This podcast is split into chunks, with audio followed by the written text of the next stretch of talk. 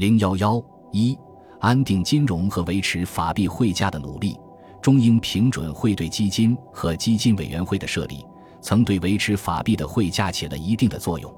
但是，日伪方面不断以法币套取外汇，以及投机商的推波助澜，使平准基金难以应付，法币的汇价也不可避免的低落。一九三九年六月七日，上海汇丰银行的法币牌价跌至六便士半，十月又跌入四便士，而到一九四零年五月初。法币的市价下跌到英汇三点一二五便士，每汇零点零四五美分。同年七月，平准基金会外汇存底近二百万英镑，难以继续稳定汇市。汇市的不稳又马上影响到上海市场金价的上涨，以及麦、粉、棉纱等均涨价。为了应对这一严峻局面，一九四一年四月，中国政府分别与英、美签署协定。设立中英美平准基金，其中英方供认一千万英镑，美方摊认五千万美元，中方出资两千万美元。另设立由三方代表组成的平准基金管理委员会，共同维持上海的法币汇价。中英美平准基金运作之后，采用外汇审核制度，按规定汇价，供给正当商业所需之外汇。这一汇价要比同期上海黑市高得多。此外，根据重庆国民政府财政部的授权，平准基金委员会商得上海中外重要银行以及香港当局之合作，宣布取消了上海、香港两地的外汇黑市。除了设立中英美联合平准基金会之外，财政部扩大了原有之外汇审核委员会组织，改为外汇管理委员会，财政部长孔祥熙为主任委员。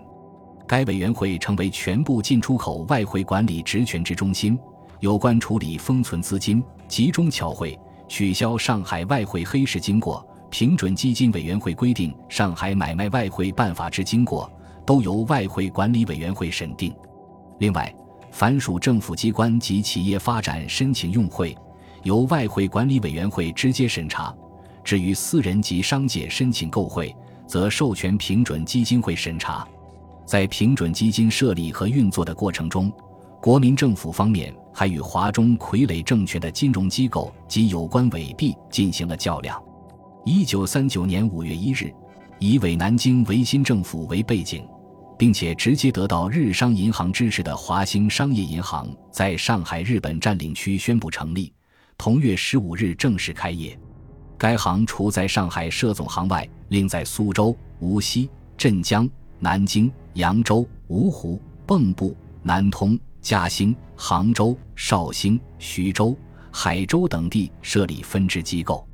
华兴商业银行宣称系日华合办，资本总额为法币五千万元，对外公布由伪南京维新政府认股两千五百万元，另由日本兴业银行认股五百万元，台湾、朝鲜、三井、三菱。著有五行各认股四百万元，华兴商业银行筹备时，曾试图拉拢在上海的其他外商银行参与认股，但遭拒绝。华兴银行发行面额为一百元、十元和一元的华兴券，在华兴券之前出笼的蒙江券、联银券等北方伪币都是与日元联系的，华兴券却宣布与法币直接挂钩。日本侵略者之所以没有让华兴券与日元挂钩，不仅在于无法承担相应的财政负担，还有着更为险恶的用意。一手炮制华兴商业银行的日本兴亚院的打算是，规定华兴券一元兑换英镑八便士，与法币等价行使；但对于日元细个通货，则根据市面实际行情兑换。日方打算通过华兴券与法币的挂钩，可以在上海套取外汇。华兴券的一元券上印有“凭票即付国币一元”字样，国币实际上就是指法币。除了宣布华兴券与法币等价，另规定华兴券与缴纳租税及其他一切公司交易一律通用之。从一九三九年九月一日起，江海关税收处被日伪方面强占，江海关开始以华兴券为征税的折算标准。以法币一元五角五分折和华兴券一元收税，日伪方面的如意算盘是：利用江海关税收吸纳法币，再用法币转购外汇，即便法币汇率波动，也将不会直接受损。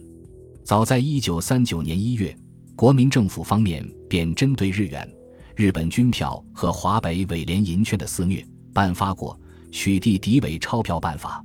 明确规定，凡敌国银行所发钞票及敌军所发军用票。伪联合准备银行钞票即敌伪所发之其他性质相同之钞券，无论在任何地方，一律禁止收受行使。在上海租界内，日伪钞票的流通一直遇到有力的抵制。而当华兴银行和华兴券出笼后，国民政府方面立即进行了反击。一九三九年五月三日，即华兴银行成立的第三天，国民政府财政部即致电四联总处。上海银钱业工会和市商会转支葛行庄，明确指出，现在伪币在华北市价日益低落，乃又在乎成立所谓华兴银行，并发行空头伪币，并乘此欺骗之故计。我中中交农四行及全国金融业及其他各业自应严守立场，一律拒用该项伪币，绝对勿与来往，使该伪行陷于孤立，以减少其诡恶伎俩之流毒。而保持我正当之权利，国民政府外交部则召回各国驻华使馆，要求对非法组织之华兴商业银行严加谴责，并告诫在华外侨一律勿与华兴银行往来，勿接受该行伪钞及其任何票据。五月九日，国民政府财政部发言人对中外记者明确指出，华北伪银行设立之目的，原即在强骗民众使用不兑现。而毫无价值之纸币，现敌人在华北之搜刮，以达其限度，为仍急需金钱，故又转其目标于华中。敌方所拟设立之新银行为商业银行，据谓其资本半由敌国各银行担任，半由傀儡政府担任。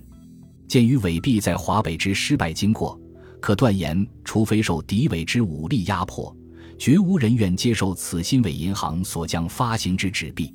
要求各外国银行为其本身及大众之利益计，继续拥护法币，拒绝接受伪华兴券。七月十七日，财政部曾电上海银钱业，要求制止伪币收付买卖。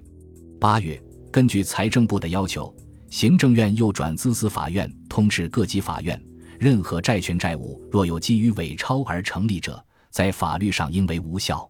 也就从华兴银行成立起，中国。交通两分行停止收受华北地名之法币，以堵塞华北法币南流，防止两行汇兑上之耗损，断绝投机奸商牟利途径。财政部并明确命令上海各业严守立场，一律拒用华兴券。鉴于上海各银行钱庄仍有买卖华兴券，国民政府财政部于十月九日再度致电上海有关各业工会。要求对各成员电号切实转行告诫，尽力设法制止。内称查华兴钞应一律禁用，并绝对勿与往来，维护是银钱烟对各业或以贸易零星，不免有收付及买卖情事，并应严予查禁。日伪方面成立华兴商业银行，发行以法币为准备的华兴券，并与之等价流通，其重要目的在于套取外汇和掠夺物资。而图逐渐代替法币的地位。由于国民政府方面及时有效的反击，加上法币的实力和影响范围远远超过华兴券，日伪的上述目的一时无法得逞。但是，一九三九年五六月间，日本集中大量的法币向上海外汇市场冲击，造成法币汇价的贬值。七月十八日，上海汇丰银行停止法币汇价的挂牌。日伪方面担心华兴券随法币汇价的低落而暴跌，即于七月十九日发表声明，将华兴券脱离法币汇价水准，另订立华兴券一元和六便士的汇价，并称无限制供外汇，其余法币兑换比价将依法币对英镑之汇价而定。而七月二十一日，汇丰银行的法币汇率牌价跌落到四点七五便士，华兴券与法币脱离联系后。尽管订立外汇牌价，却并不供应外汇，毫无信用。不仅没有得到扩张，连独自存在的条件也失去了。华兴券脱离法币比价之后，新印制去掉兑换国币字样的五元券和十元券，以及日本为华兴银行铸造一分、五分、一角、二角硬辅币，以后也没有发行出去。据统计，一九三九年六月，华兴券发行额为六十万元；一九三九年十二月为五百一十万元；一九四零年六月和十二月的发行额都是五百六十万元。应当指出的是。伪华兴券的发行额并不是实际的市场流通额，其中大部分滞留在日本正金银行上海分行和其他在沪日本银行的库房里。即便以华兴券的发行额来考察，这一数额与上海市场上数以亿计的法币相比，即可忽略不计。华兴券定下六便士的汇价，法币的汇价却在变动，这样华兴券与法币的比价也时常变化。这种变化产生的效果，使上海市民更确认为是华兴券本身价值的不稳定所致。在市面上，离开法币基础的华兴券被视作废纸，流通额无法扩大，仅限于华兴和有关日本银行的往来。